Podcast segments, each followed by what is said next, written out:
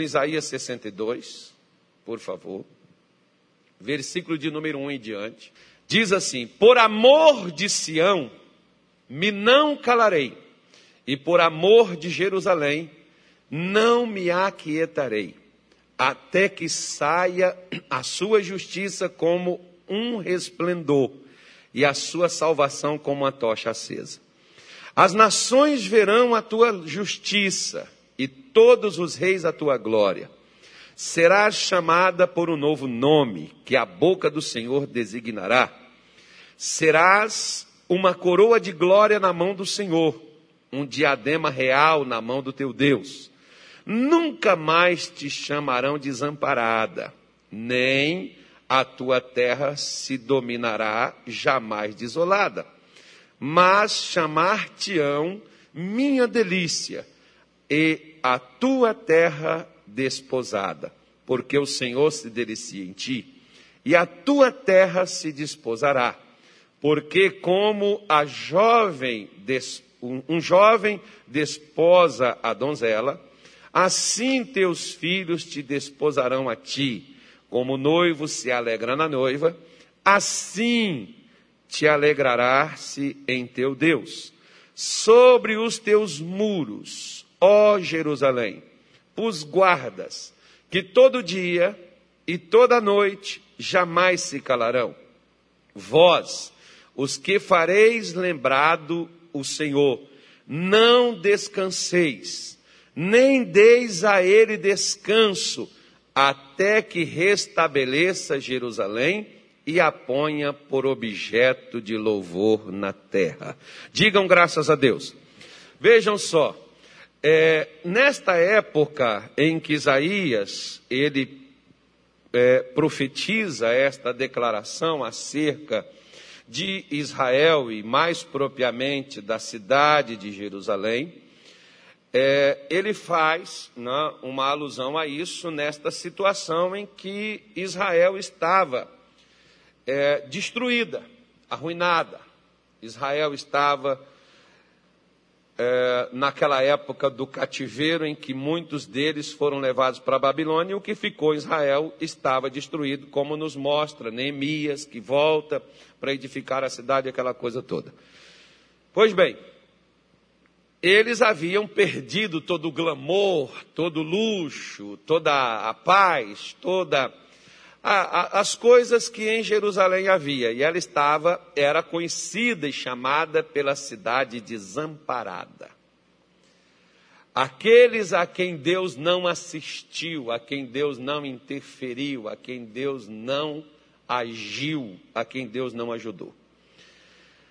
Mais ou menos como hoje algumas pessoas assim elas se sentem como se estivessem desamparadas, né?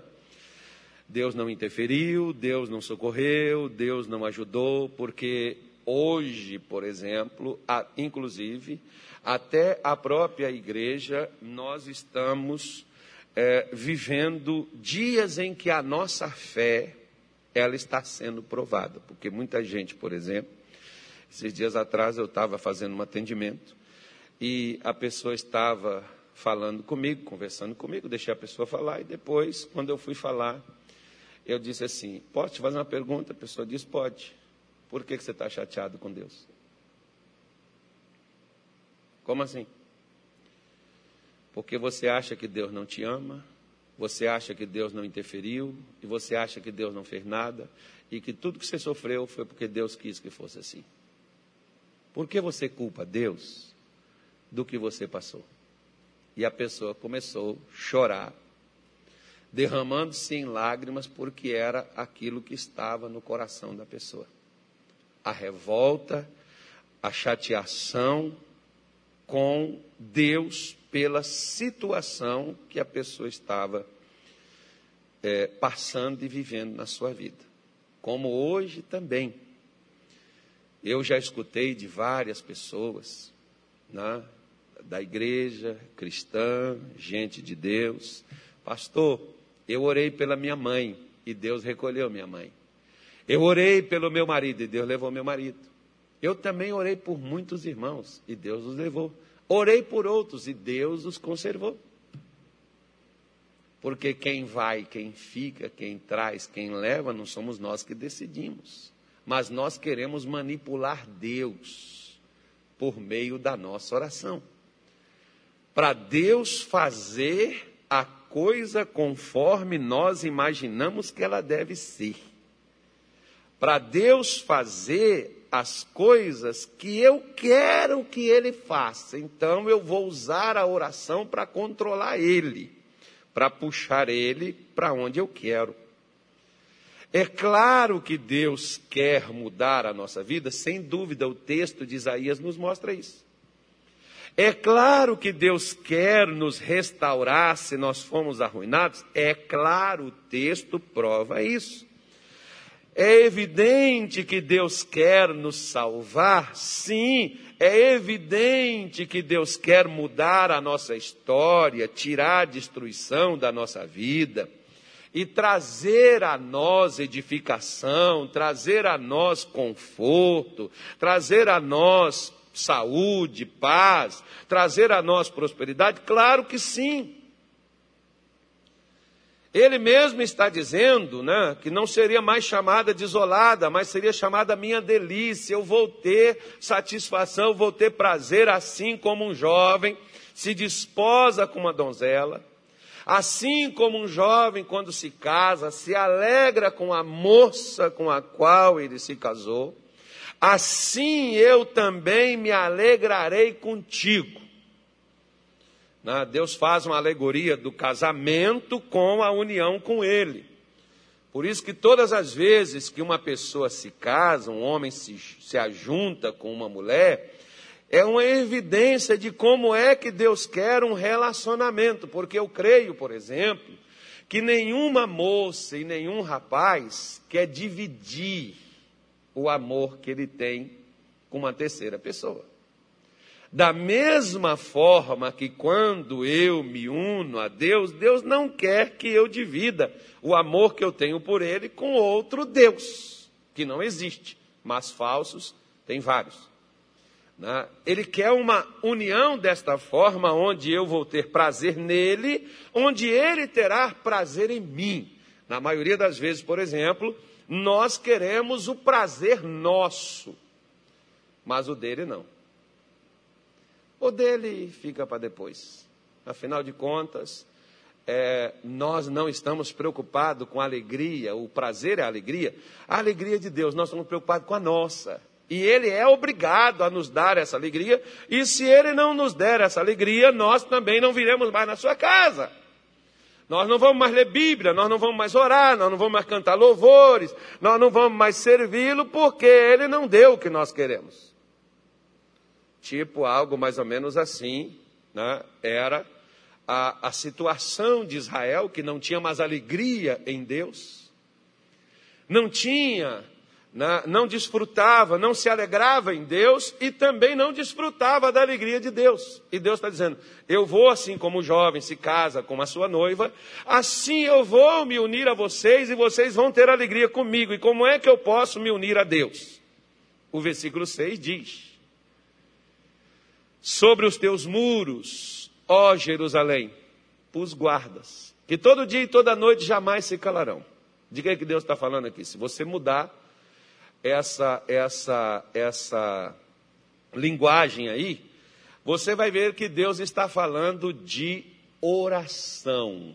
O motivo que hoje faz com que muitos de nós estejamos tristes, desapontados, desolados, cansados, fadigados, aborrecidos, chateados, porque nós não oramos. Não são os problemas que nos entristecem. Não são as lutas da vida que nos atinge e tira a nossa alegria. O que tira a nossa alegria é a nossa separação de Deus. Porque Eu me lembro, por exemplo, no tempo que eu passei fome, necessidade mesmo. Eu passei necessidade. O que é necessidade? Necessidade é quando você tem o que comer, mas não é o que você quer, mas você tem. E fome é quando você não tem nada para comer. Eu passei as duas. Mas mesmo assim, eu não deixei de estar feliz do lado da mulher com quem passou tudo isso comigo, que é a minha esposa. No entanto, se Deus nos deixa faltar algo para nós, embora eu não conseguisse suprir, aquilo para mim era um desafio, eu não conseguia suprir a necessidade da minha casa, eu não conseguia dar o pão, a comida, o mantimento para minha mulher. Mas o nosso carinho, o nosso amor, o nosso respeito não diminuiu diante disso. Nós continuamos alegres, felizes um com o outro. Nós estávamos passando fome? Sim, mas estávamos juntos. Nós estávamos passando necessidade? Sim, mas nós estávamos alegres, contentes, nós estávamos juntos. Da mesma forma, quando você pode estar passando, porque tem crente que a maior desilusão dele é achar que se ele virou crente e ele está na igreja, ele não vai ter problema. Doce ilusão que você tem. Pelo contrário, é aí que você vai ver o que é, problema. Mas tem uma diferença. A diferença é que o problema que vem em quem está na igreja, vem também em quem está no mundo. Só que quem está no mundo sucumbe muito mais fácil do que quem está na igreja. Porque quem está tá na igreja e que usa o que tem disponível, tem a possibilidade maior de superar e vencer. Só que o que, que acontece com muitos de nós? Nós estamos na igreja, mas estamos igual os caras do mundo. Os caras do mundo oram? Não. Por que, que nós também estamos iguais a eles? Porque nós não oramos. Nós temos uma crença, nós temos um Deus, mas nós não oramos. Simples assim. Eles não têm crença, eles não vêm na igreja, eles também não oram. Então nós estamos iguais, não tem diferença entre nós e eles. Eles têm depressão, ansiedade, síndrome do pânico, transtorno bipolar, eles têm doenças, têm um monte de coisa, e nós também temos a mesma coisa. A diferença é que quando nós oramos, essas coisas são superadas e essas coisas são vencidas. E Deus diz assim: Eu pus, eu coloquei pessoas que de dia e de noite não se calarão. De que, que Deus está falando? Oração. Coloquei pessoas para orar sem parar. Então Deus não está falando que é uma oração hoje, uma depois, no mês que vem. Não, não, não. É todos os dias, todos os dias nós não comemos. Sim ou não? Alguém tomou café hoje, hein? Hã? Alguém está preparando para almoçar hoje? Gente, pode falar, não vou comer sua casa, não, meu almoço já está pronto. Eu fiz ontem já para dar para hoje mesmo. Não, né? eu só, só comi, só, só fiz. Já fiz ontem, era duas horas da tarde, almocei, então foi só uma comida só. Então tem um almoço meu, já está pronto. E por sinal, muito gostoso, porque foi eu que fiz. Não? Pepino, tomate, aquela saladinha especial, delícia. Gostoso. Vinagre, né, para dar aquele sabor. Um, um lombo de porco assado no forno. A moda minha. Que está uma delícia. E um arroz com piqui. Muito bom. Então pronto. Meu comida está pronta. Não tem inveja da comida de ninguém. Então, você está de cálculo comer? Assim que eu sair daqui, eu vou almoçar. Diga graças a Deus. Se a gente não come, como é que fica o nosso físico? Fraco. Se nós não oramos, como é que nós ficamos? E quando nós estamos fracos e o inimigo vem sobre nós, ele não tem possibilidade de nos vencer? Sim ou não? Sim e é onde nós somos vencidos. É por isso que Deus disse assim em Joel 3,10: Diga ao fraco, eu sou. Nós somos fracos, o próprio Deus está dizendo que nós somos fracos.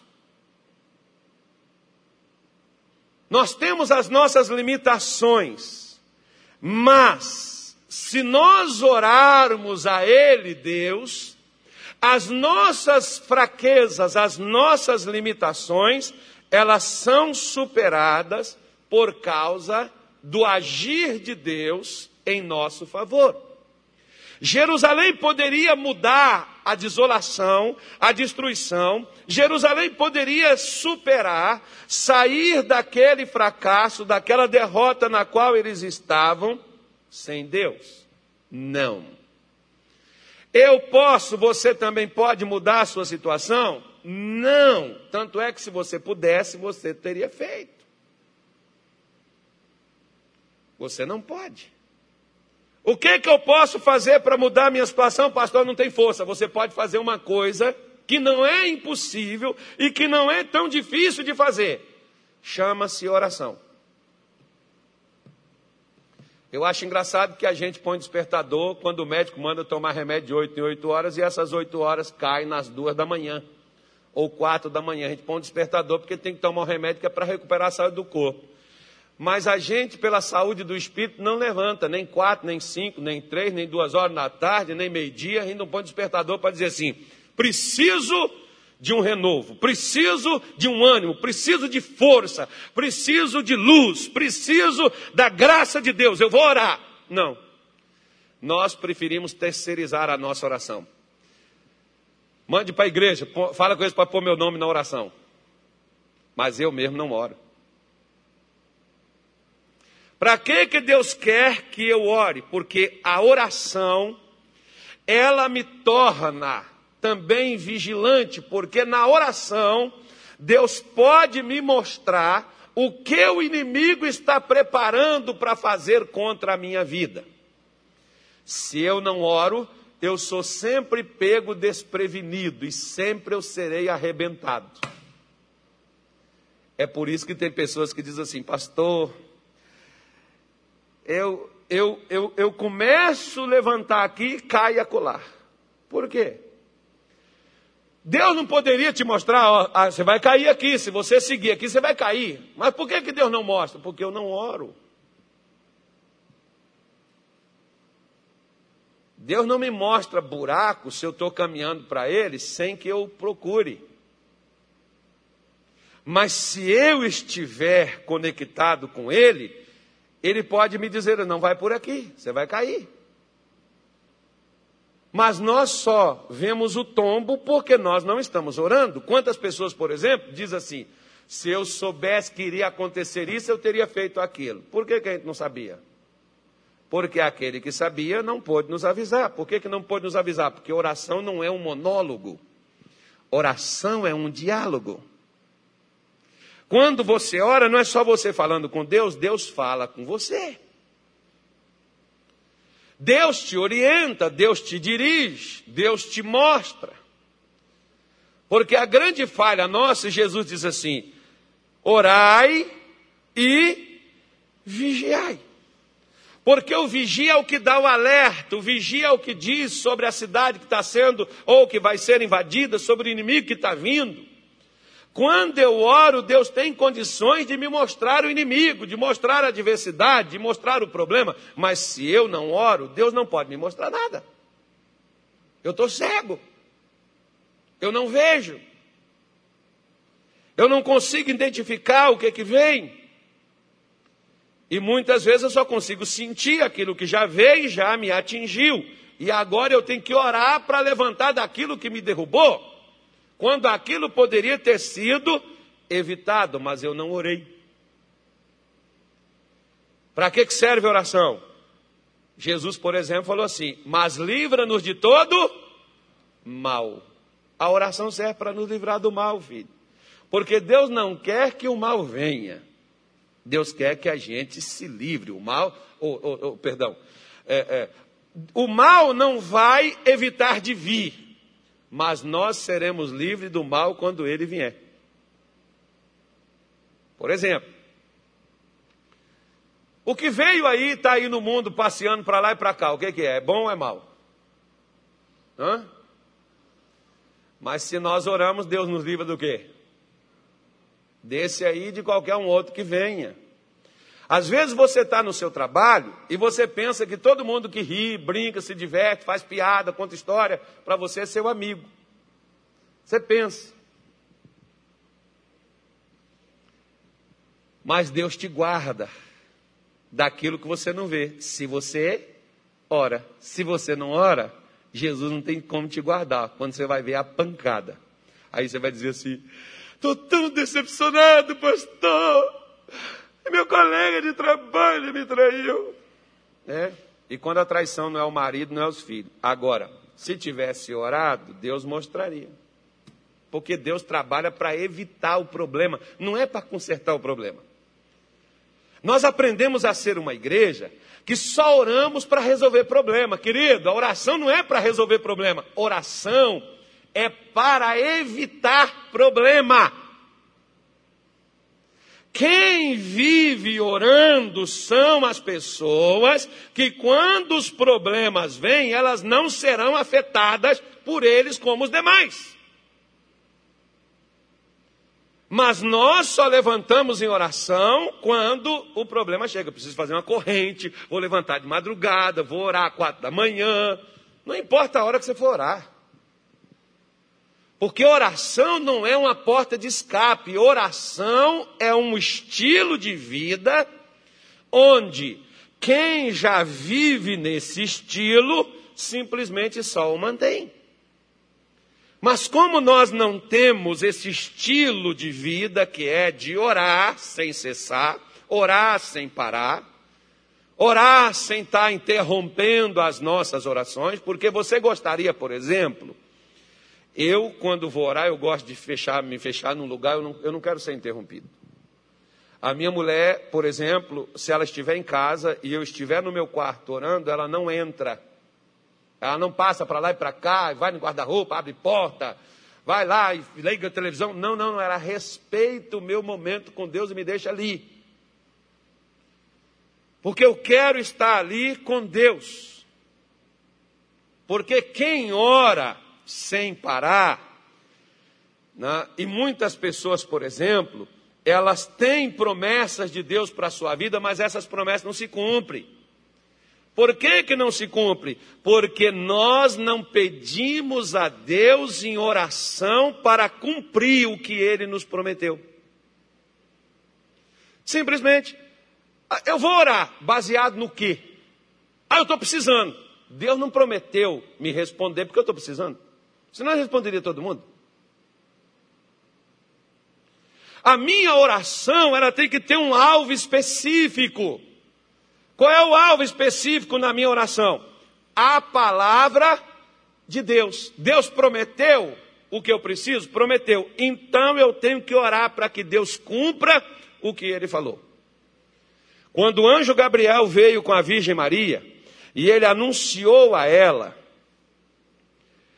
que ela seria a mãe do Salvador, Maria estava prometida a José, mas não tinha marido. E Maria sabia que para uma pessoa dar à luz tinha que ter um relacionamento, tinha que coabitar fisicamente com um homem para poder gerar uma criança. Aí ela disse assim: Como que eu vou ser mãe se eu ainda não tenho marido? Gabriel virou para ela e disse assim: O poder do Altíssimo te cobrirá como uma sombra, e o ente santo que em ti há de nascer será chamado Filho de Deus. Sabe o que, que Maria fez? Ela diz assim: ó, está na sua Bíblia. Eis aqui a serva do Senhor, cumpra-se em mim segundo a tua palavra. Sabe o que que Zacarias, no mesmo capítulo, tudo no capítulo 1 do livro de Lucas, depois você pode ir lá e conferir. O mesmo anjo foi também com Zacarias. Zacarias, suas orações foram ouvidas. E eu vim para dizer a você, e deu até o nome, você vai chamar de João, tá, Zacarias? como ele falou com Maria, vai chamar de Jesus. Qual a diferença de Maria para Zacarias? A diferença para Zacarias é que Zacarias, ele não creu. O anjo diz assim para ele: Porquanto você não creu, ficarás mudo. Até que o menino nasça. Por que, que Zacarias não creu? Porque ele não orou para Deus cumprir o que estava falando com ele. Quantas são as pessoas que elas escutam a palavra de Deus e, como diz minha mãe, entra por aqui e sai por aqui. Porque se você escuta a palavra, ontem, por exemplo, eu estava na minha casa e eu falei, Jesus, nós perdemos tanto tempo com seminário, com encontro, com é, reunião de homem, mulher, jovem, tanta coisa e nada aconteceu. Porque agora bastou um vento, todo mundo correu, entrou dentro de casa, está intocado, e agora só quando o negócio melhorar, que aí eu saio. Porque nem para o culto mais ninguém quer vir, porque a igreja virou um lugar de contaminação. Não contamina em casa, não contamina na rua, não contamina no ônibus, não contamina no carro, não contamina no, no mercado, não contamina em lugar nenhum que estiver aberto. A igreja é perigo. Não, nem vou mais adorar a Deus, vou ficar aqui quieto, esperar uma solução chegar. Por quê? Porque nós não cremos nas promessas de Deus. A palavra virou uma história para a gente, não uma realidade. Querido, Deus não quer te encher de promessa. Deus quer cumprir as promessas dele na sua vida. Jesus não quer um cristianismo paliativo, um cristianismo histórico. Jesus quer um cristianismo real. Por isso que ele nos dá promessas. Só que essas promessas não dependem dele para que ele cumpra, dele depende falar. Agora, nós é orar para que essas promessas venham se cumprir. Como, por exemplo, você tem no capítulo 2 do livro de Atos, cumprindo-se o dia de Pentecostes, Jesus tinha dito para os discípulos: Ficai em Jerusalém até que do alto seja revestido de poder. Os discípulos ficaram? Pelo que consta, não, eles foram para Cafarnaum pescar. Jesus foi lá atrás dele, depois dele já ter ressuscitado, ficou 40 dias com eles, foi lá atrás deles para fazer eles voltar para Jerusalém. Por quê? Porque Jesus queria cumprir o que ele prometeu. O que, que ele tinha prometido? Que derramaria o Espírito Santo. Desde o livro do profeta Joel, capítulo 2, versículo 28, você tem lá na sua Bíblia, ela diz isso. Joel diz: Nos últimos dias, diz Deus, derramarei do meu Espírito sobre toda a carne. Deus queria cumprir o que ele havia prometido. Mas os discípulos foram pescar ao invés de ir orar. Tem crente que quer prosperar, mas não quer orar. Ele até vai trabalhar, mas não ora em cima das promessas de prosperidade que Deus o dá. Por isso, trabalha e o trabalho não tem resultado, cansa, fica exaustivo, decepciona, porque não ora para Deus cumprir o que ele prometeu concernente à sua prosperidade. Por isso, os discípulos se reuniram, está na sua Bíblia, capítulo 2 do livro de Atos. Os discípulos se reuniram, foram, era cerca de 120, foram para um lugar chamado cenáculo. E ali, unânimes, eles oravam. Aí, cumprindo-se o dia de Pentecostes, que é 40 dias após a ressurreição de Jesus, você conta agora, por exemplo, próximo domingo. Domingo agora é domingo de ressurreição. Amém, gente? É domingo de Páscoa, não é isso? Estou certo ou não? Sim ou não? Ninguém nem, nem, ninguém nem lembra mais, né? É, não tem ovo mais, né, pastor? Se tivesse ovo, a gente lembraria. É porque Páscoa agora é ovo. Né? então, Jesus é o Cordeiro Pascual. Então, quando você pega, por exemplo, cumprindo-se o dia, você conta da ressurreição ah, de Jesus, há, há 50 dias é o dia de Pentecostes. No mínimo dez dias, se Jesus passou 40, no mínimo dez dias, os discípulos passaram em oração. Aí no dia de Pentecostes, vem um vento e vem um fogo e começa a queimar e a soprar só dentro do Senado. Por que não soprou lá fora no templo? Porque no tempo não tinha ninguém orando para o Espírito Santo descer. No templo tinha gente orando para outras coisas, mas para aquilo não. Por que, que não cumpriu lá nas ruas, onde tinha pessoas que certamente deviam estar orando também? Nas suas casas. Porque os discípulos estavam reunidos no cenáculo para receber uma promessa que Deus havia feito que o Espírito Santo desceria sobre toda a carne, de homem, de mulher, jovens e tudo que tivesse ali. Então tinha 120 pessoas, só tinha 12, mas tinha 12 discípulos, mas tinha 120 pessoas ali dentro daquele lugar. E a Bíblia diz: todos foram cheios do Espírito Santo e falavam em línguas conforme o Espírito Santo lhes concedia. Desde que eu cheguei nesse ministério, eu aprendi uma coisa: sem o Espírito Santo você não é nada, você não existe. Então o que, que eu comecei a fazer, irmão? Eu comecei a orar, Senhor, tu prometestes que derramaria do teu Espírito sobre os seus servos e as suas servas sobre homens, sobre mulheres, sobre jovens. O Senhor disse que faria isso. Deus, eu estou aqui. E muitas foram as vezes que eu derramei lágrimas no chão pedindo a Deus o que eu quero. Eu não quero cura, eu não quero libertação, eu não quero dinheiro, eu quero o Espírito Santo. Até o dia que Jesus me encheu dele. Não precisei de mais nada, porque quando você tem o Espírito Santo, você sabe onde é que tem a necessidade, o Espírito Santo te leva e te reveste. Ele dá a você a capacidade de você ser o que você não pode ser sozinho. Por isso que quando eu aprendi que nós temos que orar sobre o que Deus prometeu, daquele dia para cá eu só não tenho por negligência. Não porque Deus não queira, porque se Deus se está na sua palavra, você pode orar para Deus cumprir. Porque se Deus falou, como tem aqueles que vêm assim, ó, ó, recebe essa palavra que Deus mandou te dar. Você recebe essa palavra, você diz amém. Amém?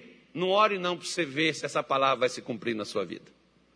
Você vai entrar por essas portas aqui, vai receber a mesma palavra sempre e vai estar sempre fracassado do mesmo jeito. Por quê? Porque você não ora para Deus cumprir. Porque quando você ora, você está dizendo assim: Eu creio que vai ser assim. Eu creio que você é essa pessoa que está aí. Eu creio que você é isso que o Senhor está me dizendo. Porque você, quando ora, é muito mais do que você colocar o joelho no chão, abrir a boca e gritar.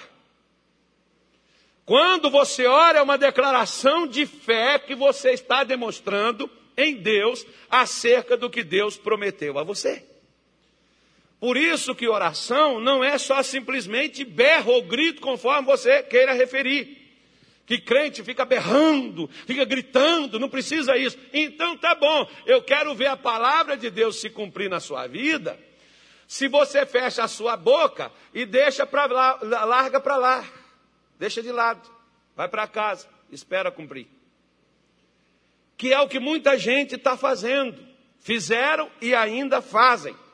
Não buscam de Deus o cumprimento do que ele prometeu. Por isso que Deus diz: eles vão orar sem cessar, eles vão orar sem parar, pedindo que ele cumpra as suas promessas. E ele diz: vocês vigias, orem sem parar, não se entregue ao repouso Está no versículo 6, eu estou lendo numa outra linguagem, tá? Mas ele diz: não se entregue ao repouso. Eu gosto, por exemplo, de um, de um, de um versículo é, que eu não me lembro se foi Davi ou se foi Salomão que falou, que diz assim: Não darei descanso aos meus olhos, nem sossego às minhas pálpebras, até que eu veja o que ele me prometeu. Não me lembro se foi Salomão ou se foi Davi que falou isso. Foi um dos dois. Ele disse: Eu não vou dar descanso. Eu não vou descansar. Tem pessoas que às vezes elas. Por que que. Por que, por que pastor? É, é, a pessoa para para poder descansar? Porque oração cansa, irmão. Quer ver? Por exemplo, Jesus estava no Getsemane. E o que, ele estava fazendo no Getsemane? Orando. E a Bíblia diz que ele transpirava. Suor. E gotas do seu suor se transformou em gotas de sangue. O que, que ele estava fazendo? Orando. Naquela mesma noite, Jesus foi preso, Pedro foi atrás, e aí chegou lá no lugar, tinha uma fogueirinha e Pedro estava lá perto do fogo. Se tinha que usar um fogo durante a noite, com certeza não era aqui em Cuiabá, né, irmão? Então aquela noite estava frio. E por que Jesus estava transpirando?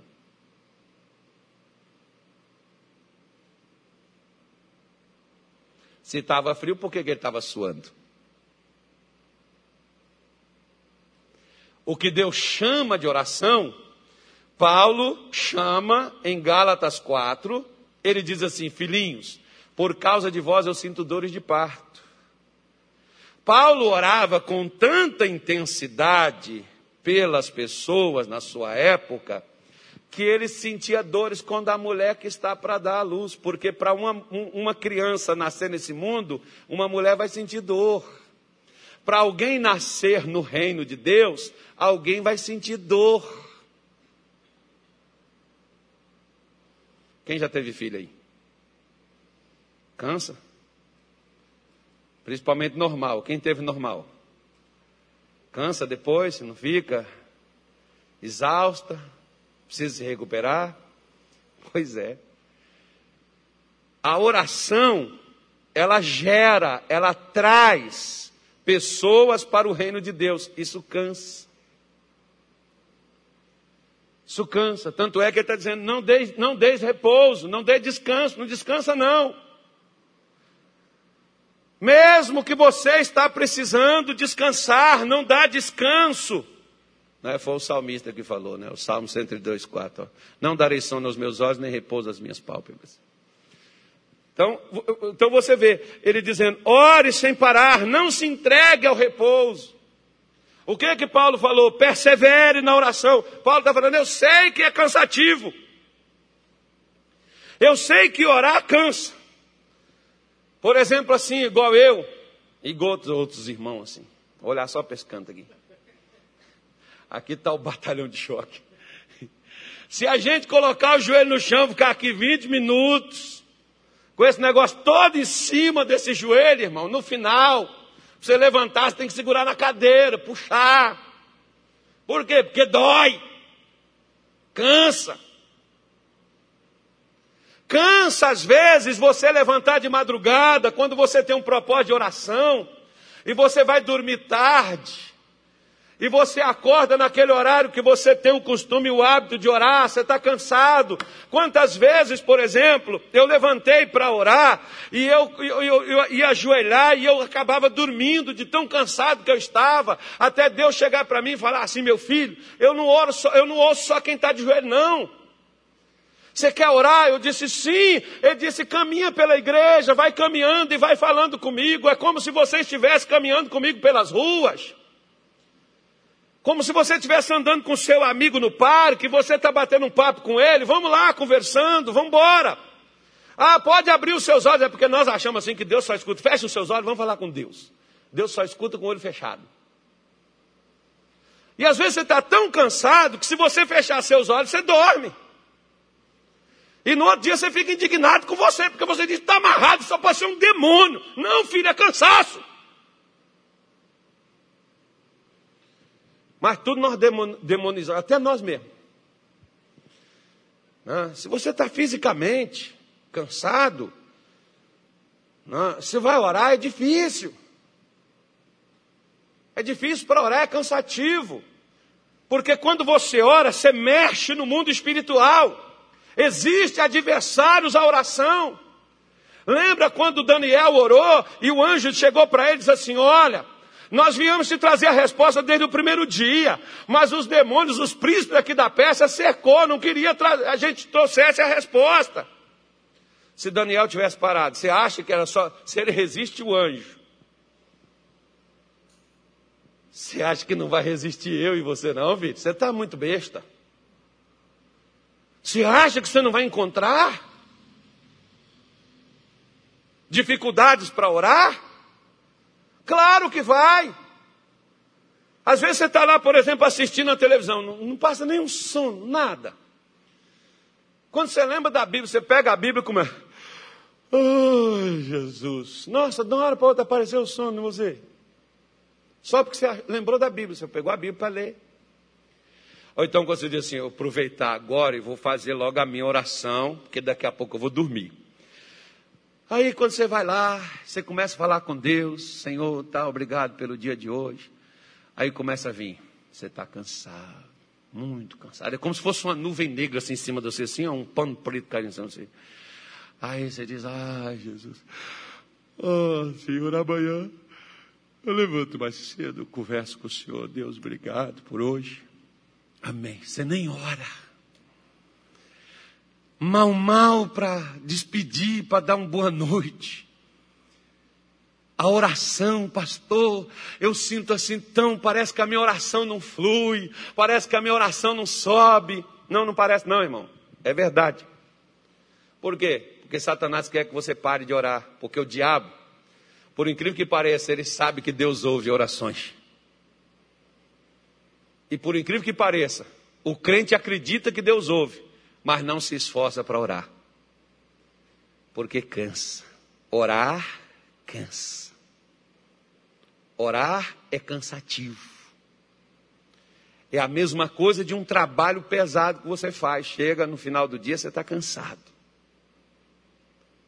É a mesma coisa, porque você lida com forças. Você tem que romper a escuridão, trevas. Você tem que romper, às vezes, uma dor, uma, uma doença, uma enfermidade, uma tristeza, um sentimento, um pensamento que está na sua cabeça. Por isso, o profeta Isaías disse para eles: não se entregue ao repouso. E diz: o mais legal de tudo isso, quer ver só? Ele diz assim, ó, voltando lá para Isaías, volta lá para Isaías, está aí no 7. Não dê descanso até que estabeleça Jerusalém e ponha por objeto de louvor. Põe no, no, no, no outro para mim, por favor. Não, não, não, não, volta, volta, volta. No 6, no 6. Volta no 6. É, vós que fareis lembrar do nome do Senhor. Ok. Deixa eu pegar aqui na minha Bíblia aqui, quer ver? Quer ver onde que eu estou lendo aqui, quer ver? Ó, diz assim, é no 7. Põe o 7 aí. O 7. Nem deis a ele descanso até que restabeleça Jerusalém. Dê descanso a ele quem? Agora dá para você entender Lucas 18, quando Jesus falou sobre a parábola do juiz Inico, que a mulher chegava, seu juiz, ele dizia, amanhã. Aí depois, seu juiz, amanhã. Seu juiz, amanhã. No outro, no outro, amanhã. No outro dia, seu juiz, amanhã. Aí chegou uma hora que o juiz diz assim, chega.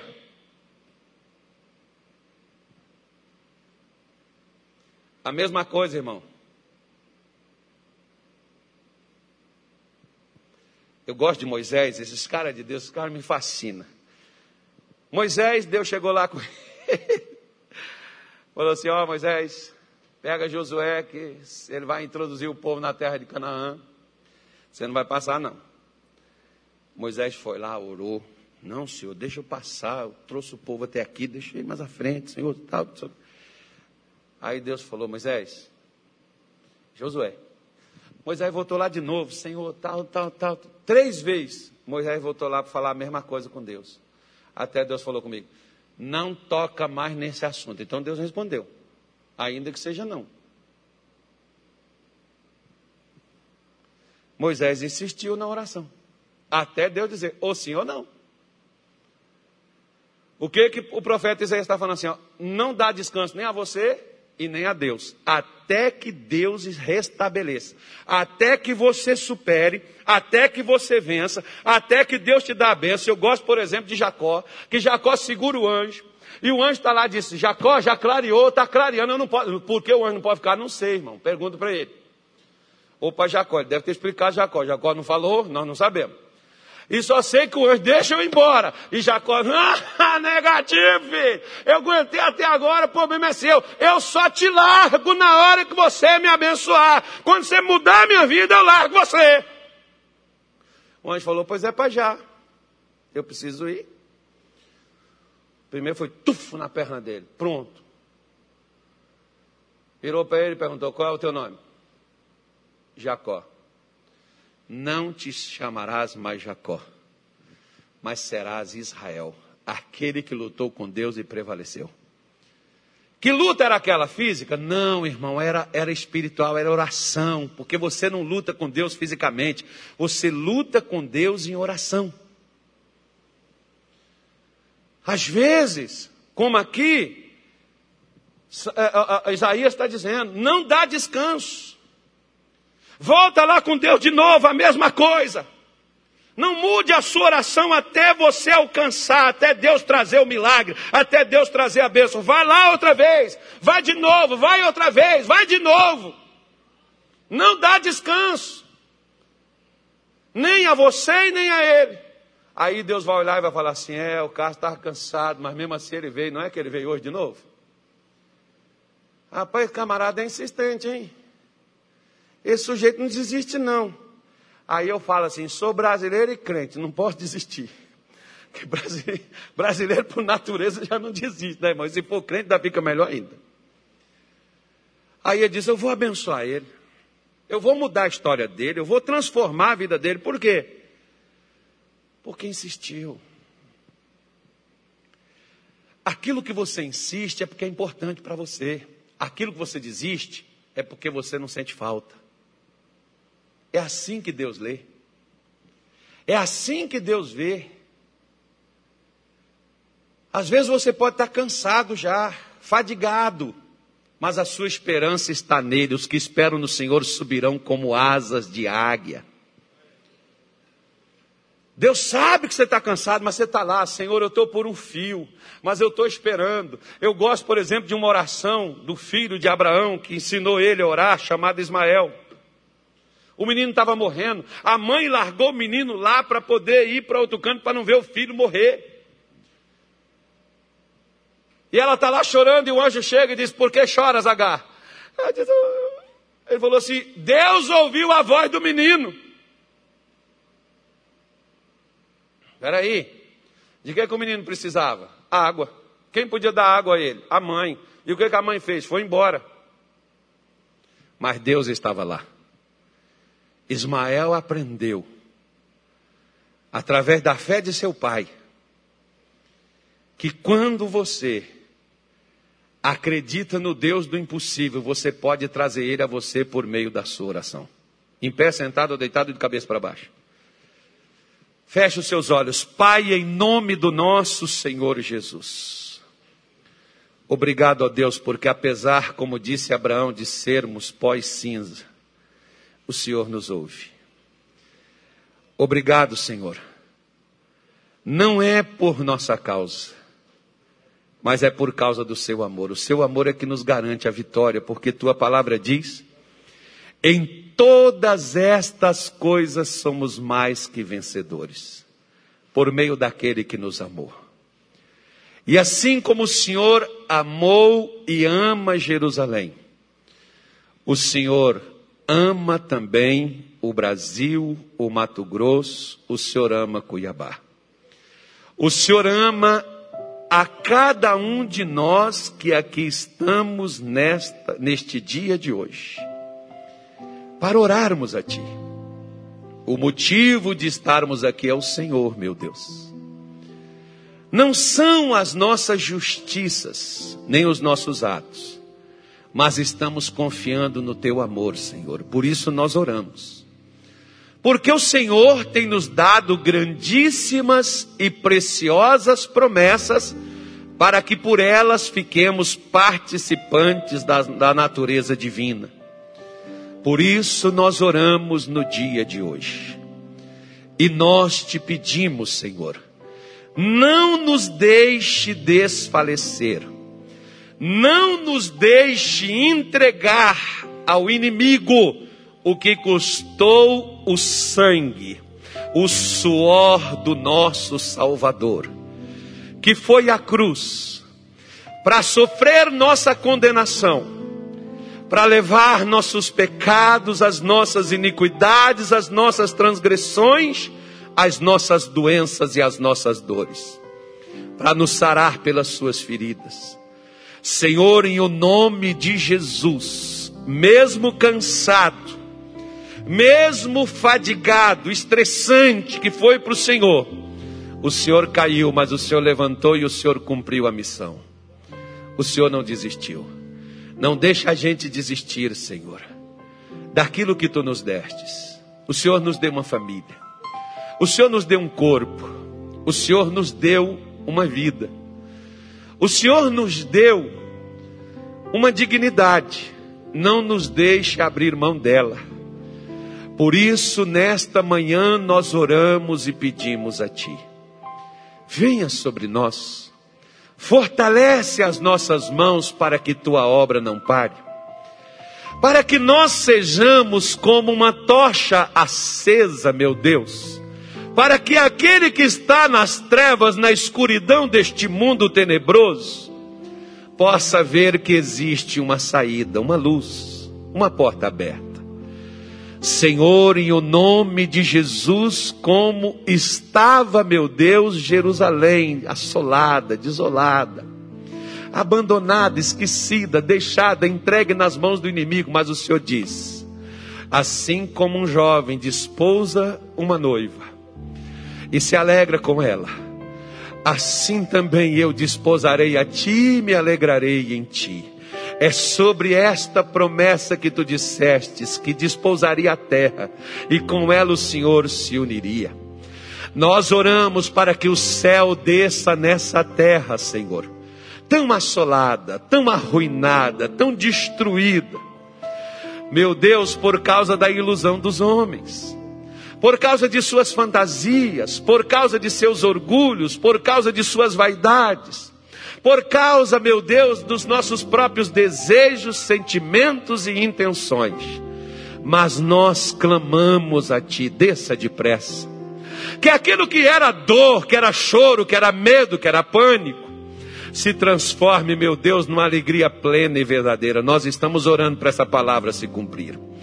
Por isso nós te pedimos, Senhor, em o nome do nosso Senhor Jesus Cristo que nós sejamos como esses atalaias colocados nos muros para ser os vigias, para orar sem cessar até que a paz, até que a saúde brote, porque o Senhor sarará esta terra, o Senhor levantará essa nação do pó, o Senhor erguerá o que caiu, o Senhor fortalecerá o fraco.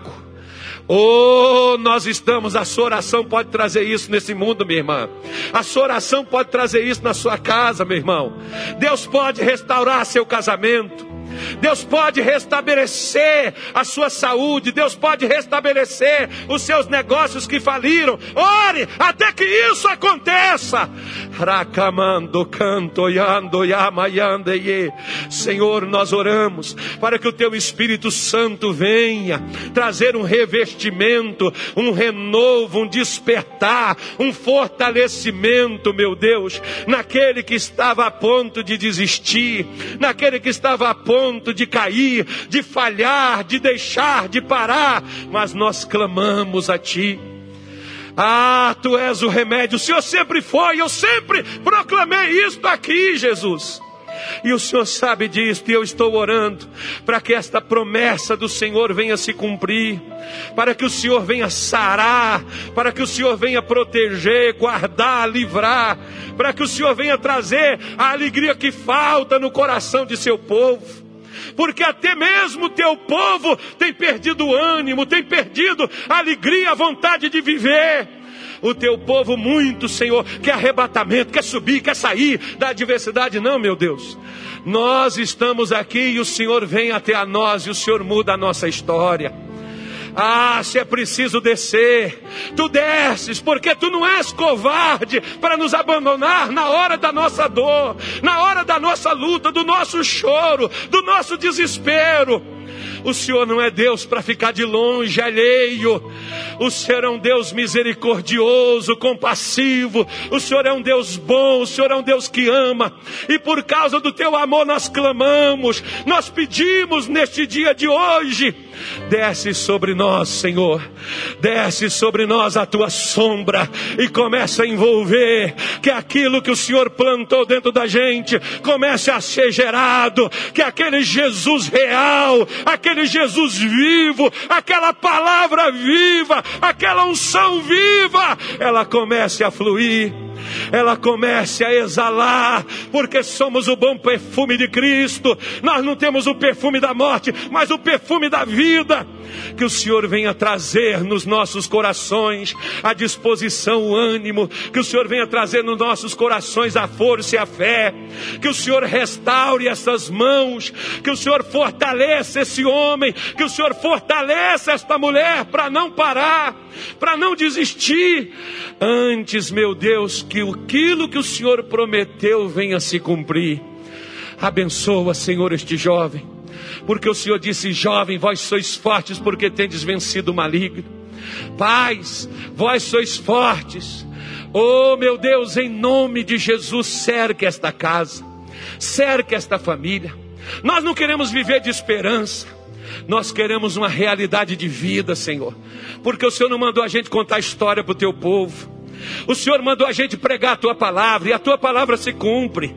E nós estamos orando para que ela venha, para que essa palavra se manifeste a palavra da cura, a palavra da libertação, a palavra da vitória. A palavra da bênção, Senhor, se manifeste dentro desta casa e restaure esse casamento que se rompeu, os laços matrimoniais, o esfriamento, que ele seja banido, retirado, quebrado, destruído, que saia em o nome de Jesus, as doenças, as dores, as pragas, as moléstias e o mal. Saia todo medo, toda síndrome, todo pânico, todo desânimo, toda angústia, toda, toda tristeza, toda depressão, ansiedade, todo mal desapareça e saia, que venha o Espírito da vida, o mesmo Espírito que ressuscitou Jesus dos mortos, que venha sobre o teu povo que clama, sobre o teu povo que ora e fortalece, levantando um exército, ainda que a gente seja um vale de ossos secos, mas nós oramos para que a tua palavra se cumpra, para que a tua palavra levante, Senhor, um povo forte um povo que avance, um povo que se levanta, um povo que se posiciona, um povo que toca os céus, um povo que não vai descansar enquanto não ver o Senhor reinar, enquanto o Senhor não for entronizado nesse país, enquanto o Senhor não for colocado como guia para seguir, meu Pai, os teus passos. Nós clamamos, nós oramos e pedimos a Ti. Ajude, meu Deus, o teu povo. Ajude, Senhor Deus, esta nação a encontrar o rumo, o caminho, a porta de saída. Em o nome de Jesus, frustra os planos do inferno, Senhor contra esta pátria, contra o teu povo, contra a família, contra a igreja. Frustra os, teus, os planos das trevas, meu Deus, contra a vida desse homem, a vida desta mulher. Não prosperará não irá adiante, será quebrado todo o pacto e todo o controle do emocional, do psicológico, do físico, do financeiro, em nome de Jesus, porque a tua palavra diz: O Senhor é o meu pastor e não faltará comigo, o Senhor não faltará com essa mulher. O Senhor não faltará com este homem, o Senhor não faltará com este crente, porque o Senhor sabe onde estão as águas tranquilas, onde estão a paz que hoje nós não temos, onde está a alegria que perdemos, o Senhor sabe onde ela está. O Senhor sabe onde estão os pastos verdejantes, aonde tem comida verdadeira que alimenta, que supre, que nutre. Ah, nós clamamos e pedimos a Ti, abençoa. É o teu povo que chama, é o teu povo que pede, que a tua graça e o teu favor esteja, meu Deus, sobre a vida daquele que te buscar. E se esta mulher e este homem, a partir de hoje, seja de manhã, seja de dia, seja de noite, se eles orarem, em cima do que o Senhor prometeu, que o Senhor ouça dos céus, e que o Senhor derrame sobre eles a tua graça, e o Senhor derrame sobre eles o teu favor, e principalmente que o Senhor cumpra a tua palavra, a palavra que o Senhor deu a cada um no seu coração, E se você quiser, minha irmãzinha, meu irmãozinho, ver essa palavra se cumprir na sua vida, ore. Ore sobre o que Deus tem te dado como promessa. Não fica só escutando palavra, não. Deus não é um contador de história. Deus é aquele que repete, tornando a história real. Gideão disse: Onde estão os teus feitos que nós ouvimos nossos pais dizerem? Deus não respondeu Gideão, porque Deus não é Deus de contar história. Ele não é o Deus de ontem somente. Ele é o Deus de hoje e será Deus para todo sempre. Esse mesmo Jesus que abriu o mar, deu alimento, é o mesmo Jesus de hoje que pode fazer qualquer coisa, porque nada é impossível para Deus. Abençoa, Senhor, a tua igreja, o teu povo, a tua casa, a tua obra, os ministérios, pastores, obreiros. Abençoe os que estão frágeis, fracos, desanimados, cansados, oprimidos, sobrecarregados. Derrama sobre eles um vigor, um fortalecimento, um renovo, um despertar. Nós te pedimos isto no nome de Jesus. Digam graças a Deus e amém.